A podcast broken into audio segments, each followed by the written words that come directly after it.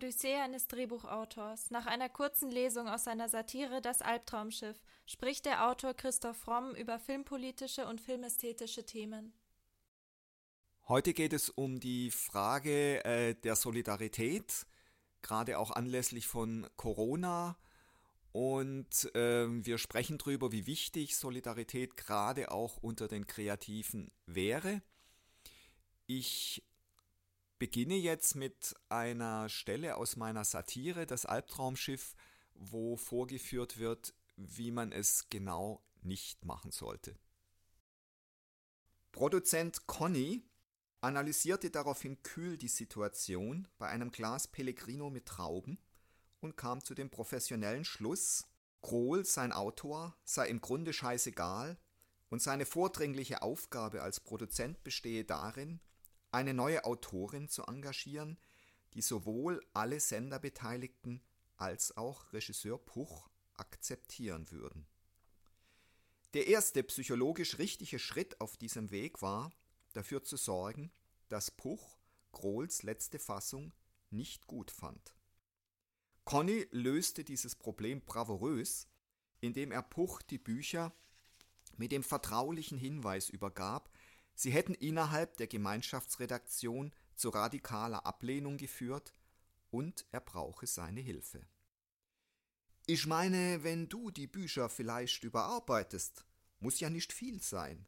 Wenn dein Name drunter steht, wie stellst du dir das vor? Ich drehe 16 Stunden am Tag. Conny wechselte ins Hochdeutsch. Ich weiß, aber vielleicht gibt's ja jemand, der in deinem Sinne. Krohl schreibt in meinem Sinne. Du hast es ja noch gar nicht gelesen. Conny seufzte betrübt. Ich schätze Krohl über alle Maßen, aber das hier wird kein Erfolg. Als ob ihr das so genau wüsstet. Pass auf, mein Lieber, wir beide wollen, dass du am 1. Juni anfängst zu drehen. Ach, April ist schon mal gestrichen. Eine kleine Pause tut auch dir gut. Puch konnte sich einen gewissen Sarkasmus nicht verkneifen. Klar, alles nur zu meinem Besten. Pass auf, sechs Folgen a 30.000 macht 180.000. Damit habe ich null Problem, aber dann brauche ich deine Zustimmung, dass eine First-Quality-Autorin nochmal über die Bücher geht. Ist ja nur ein Polish. Puch starrte Conny an und begriff, Conny, der Gerüchten zufolge auch vor Hackerangriffen nicht zurückschreckte, wenn es nötig war, kannte die neuesten Zahlen. Er wusste bereits, dass Puch bei der Banker-Serie um zwei Millionen überziehen würde. Da es seit Busses Konkurs bei diesem Projekt keine Produktionsfirma mehr gab, würde diese Überziehung Ellen und seinem Sender richtig wehtun und das Verhältnis zu seinem Starregisseur entscheidend trüben, auch wenn Ellen die Muster exorbitant fand. Also beschränkte sich Puch auf die Feststellung, das sind 10.000 pro Folge weniger als im Vorvertrag vereinbart. 40.000 war der Deal zwischen Elfie und dir. Conny beschränkte sich auf ein knappes Nicken. Das wagst du mir einfach so ins Gesicht zu sagen? Ich verdiene weniger, als wenn ich nicht drehe. Puch schlug sich mit der flachen Hand vor die Stirn. Das gibt's doch nicht. Conny holte jetzt mit beinahe bedauerndem Lächeln den Knüppel aus dem Sack. Dort steht auch, dass du drehst, was auf den Tisch kommt. Was? Wer hat den Schwachsinn unterschrieben? Deine Agentin. Puch verdrängte perfekt, dass er seine Zustimmung signalisiert hatte und behauptete, dafür nicht unterrichtet worden zu sein. Sein Atem verstärkte sich zum Keuchen.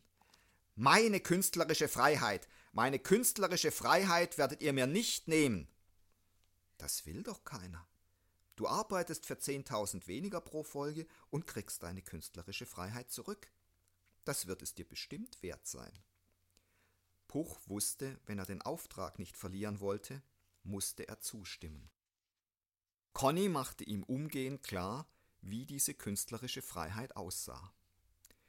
Ich kann dich nach diesem Bankdesaster bei Ellen nur durchsetzen, wenn wir Grohl opfern. Beinahe tröstend fügte er hinzu. 180.000 sind besser als nichts.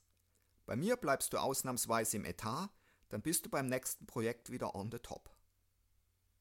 Puch starrte Conny über die Ränder seiner randlosen Brille an. Ich will klar festhalten, es ist nicht meine Schuld, dass wir bei der Bankerserie überziehen. Die Bücher waren von Busse völlig unterkalkuliert. Das weiß ich. Niemand gibt dir die Schuld. Ellen findet die Muster super genial. Ich hab dem Busse immer gesagt, Wolfi, du bist ein guter Aufnahmeleiter und das solltest du auch bleiben. Furchtbar, wenn sich jemand so überschätzt. Puch erhob sich. Aber ich drehe nichts, was ich nicht gut finde. Natürlich nicht. Du hast völlige künstlerische Freiheit. Carte blanche, Petit. Puch verlangte als neuen Drehtermin den 22. Juni. Conny wunderte sich. Da ist Hitler in die Sowjetunion einmarschiert. Das solltest du als Produzent mehrerer Hitlerfilme eigentlich wissen. Conny lächelte.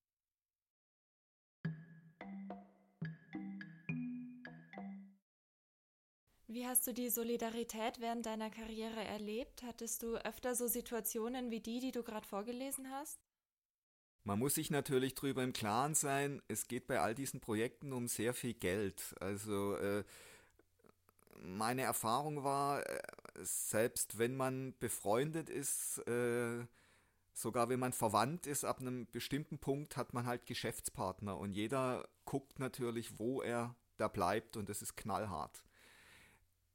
Es war aber eben am Anfang meiner Karriere allein schon aus Vernunftgründen so, dass alle gewusst haben, wenn Regisseur, Produzent und Autor nicht total zusammenhalten, geht qualitativ das Projekt den Bach runter.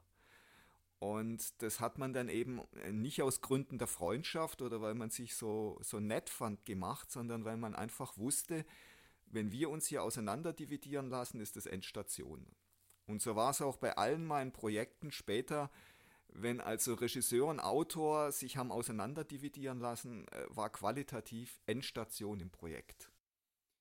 Und ich habe tatsächlich äh, dann relativ spät die Erfahrung gemacht, dass eben dadurch, dass Sender teilweise drei Wochen vor Drehbeginn auch große Projekte, auch Serienprojekte absagen, sich die Regisseure, die sich leisten können, äh, Verträge machen, wo sie im Fall von so einer kurzfristigen Absage eben voll bezahlt werden. Dafür nehmen sie dann in Kauf, müssen in Kauf nehmen, dass sie die Bücher drehen, die auf den Tisch kommen und eben auch hinnehmen, dass notfalls der Autor oder die Autoren ausgetauscht werden, wie eben Produzent und Sender das dann für nötig halten. Das heißt, man gibt damit die kreative Hoheit eigentlich völlig aus der Hand, zugunsten von Geld.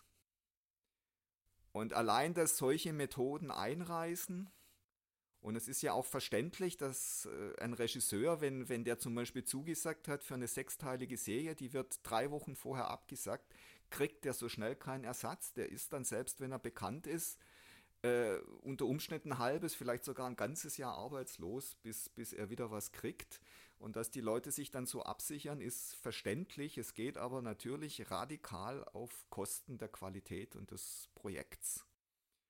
Und da wäre in der Tat nötig, dass man äh, versucht, sich darüber mal klar zu werden, was das eigentlich bedeutet und da eine neue Form der Solidarität findet unter den Kreativen, speziell unter den Regisseuren und den Drehbuchautoren. Weil so, wie das im Augenblick oft gehandhabt wird, ist es tödlich für die Qualität. Es gibt ja auch schreibende Regisseure. Was für Probleme siehst du da in Zusammenarbeit mit Autoren?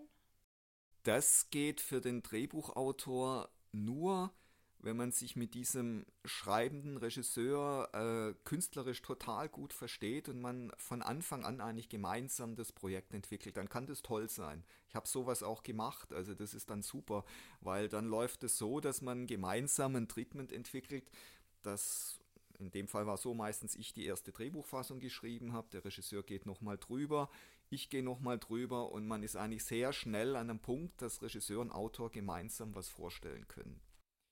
Wenn es allerdings so läuft, wie es leider dann in der Praxis ganz oft läuft, dass der Produzent mit dem Autor, teilweise auch schon mit dem Sender, über Jahre ein Projekt entwickelt und einem dann auch von Produzenten und Senderseite immer wieder versichert wird, äh, das finden wir toll, das wird auf jeden Fall so gemacht. Äh, wenn ein Regisseur das nicht will, ist es der falsche Regisseur, dann suchen wir einen anderen.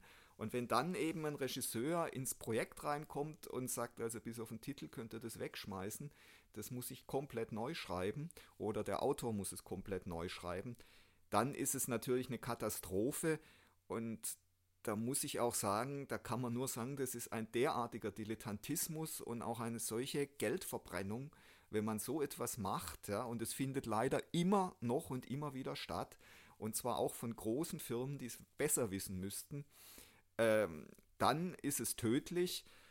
Und solches Verhalten führt dazu, ich kenne viele Autoren, die sagen, sobald ein schreibender Regisseur auch nur am Horizont auftaucht, verlasse ich das Projekt. Und welche Rolle spielen dabei die Fernsehredaktionen? Wie viel Mitspracherecht haben die? Also mittlerweile haben die äh, an sich das totale Sagen, weil sie die Geldgeber sind. Äh, und wer das Geld hat, schafft an. Das ist nun mal so. Die äh, sind allerdings dann auch oft bereit, von einem sehr bekannten Regisseur äh, den Schwanz einzuziehen. Also wenn ein sehr bekannter Regisseur auftaucht und sagt, er will das anders haben, dann äh, kann durchaus passieren, dass auch eine Fernsehredaktion äh, da große Zugeständnisse macht, auch dann auf Wunsch des Regisseurs den Autor auswechselt. Klar, der Regisseur wird dann im Gegenzug immer unter Druck gesetzt und man sagt, okay, wenn du den und den Autor willst, statt dem und dem, wenn du zum Beispiel auch auf den Schauspielern bestehst, statt auf den üblichen äh, bekannten Schauspielern, die wir wollen, äh, dann trägst du nachher die Verantwortung für die Quote und wenn das kein Erfolg wird, dann hast du die Verantwortung.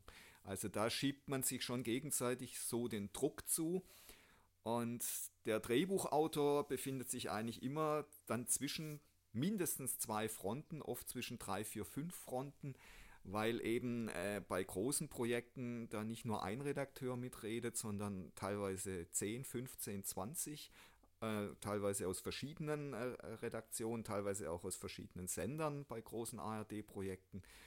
Da ist man wirklich im Auge des Hurricanes, also das kann man nicht anders sagen. Und was eben auch dazu kommt, als ich in dem Beruf angefangen habe, äh, Mitte der 80er, da war es noch so, dass äh, das Fernsehen, die Redaktionen äh, schon voller Respekt die Kreativen begleitet haben. Da war es eigentlich auch so, dass ein Redakteur noch sehr viel selbstständiger über bestimmte Etats verfügt hat und damit Projekte gemacht hat. Den Quotendruck gab es nicht. Bei meinen ersten Projekten weiß ich bis heute nicht, wie die Quote war. Es hat schlicht und einfach niemand interessiert. Es ging allein um Qualität. Und das hat sich natürlich radikal verändert. Heute ist es so, dass alle Redakteure einem Fernsehspielchef streng untertan sind. Also da läuft nichts ohne dessen Zustimmung.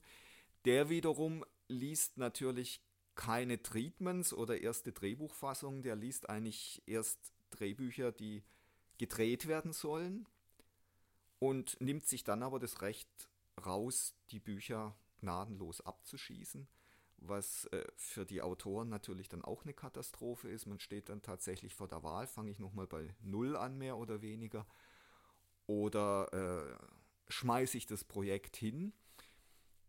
Wobei man da noch dazu sagen muss, Projekt hinschmeißen geht nicht so einfach. Man unterschreibt heute Verträge, wo man verpflichtet ist, so lange zu schreiben, wie der Auftraggeber, also der Produzent, einen haben will. Das heißt, ich kann nicht sagen, ich habe jetzt keine Lust mehr, sondern ich muss eigentlich warten, bis ich rausgeworfen werde. Das heißt, ich schreibe unter Umständen 10, 20 Fassungen über ein Jahr, über zwei Jahre, wenn der Auftraggeber das wünscht. Wie sieht es in anderen Ländern, wie beispielsweise der USA aus? Gibt es da ein anderes System? Also die USA sind ein komplett anderes System. Äh, die verfügen natürlich über eine gigantische funktionierende Film- und Fernsehindustrie, die wir hier nicht haben. Äh, dort läuft es halt auch überhaupt nicht über Förderungen, was ja hier im Grunde der Motor ist, der, der, der das alles am Laufen hält. Die Gebührenzahler und die Förderungen finanzieren ja im Grunde das gesamte Fernsehen. dort hat sich eben in den letzten 20 Jahren äh, das, äh, sagen wir, das Berufsbild des Showrunners entwickelt. Das ist also der Autor und der Produzent in einer Person. Das ist an sich total richtig, ist aber eine irrsinnige Herausforderung. Das heißt, du musst dann tatsächlich auch in der Lage sein, produzentisch tätig zu werden, gehst ins produzentische Risiko, musst die Geldmittel für dein Projekt selber beschaffen. Also ich muss persönlich sagen, ich hätte das nicht gekonnt, mir fehlt da die kaufmännische Begabung, aber wenn man die hat, ist es an sich der allerbeste Weg. Nur so kommt man wirklich aus dieser Abhängigkeitsfalle raus, das haben die total richtig erkannt. Ich muss auch ganz klar sagen, Showrunner heißt natürlich nicht, dass ich Erfüllungsgehilfe äh, von einem Sender bin, mich mit dem gut verstehe, weil ich alles mache, was der will, dann darf ich auch äh, meinen Regisseur bestimmen. Äh, das ist für mich kein Showrunner. Ein Showrunner ist für mich einer, der ein eigenes Projekt entwickelt, eine eigene Vision hat und sich dann, wenn er das geschrieben hat, die Geldmittel zusammensucht. Äh, und das ist ein grundsätzlicher Unterschied. Und äh, das geht eigentlich nur über einen internationalen Markt oder im ganz kleinen Bereich über Independent-Produktion. Und das ist natürlich ein ganz, ganz harter Weg. Und es ist der hohe Preis, den man dafür bezahlt, wenn man frei und unabhängig sein will. Das war die dritte Folge von unserem Podcast Odyssee eines Drehbuchautors. Vielen Dank fürs Zuhören.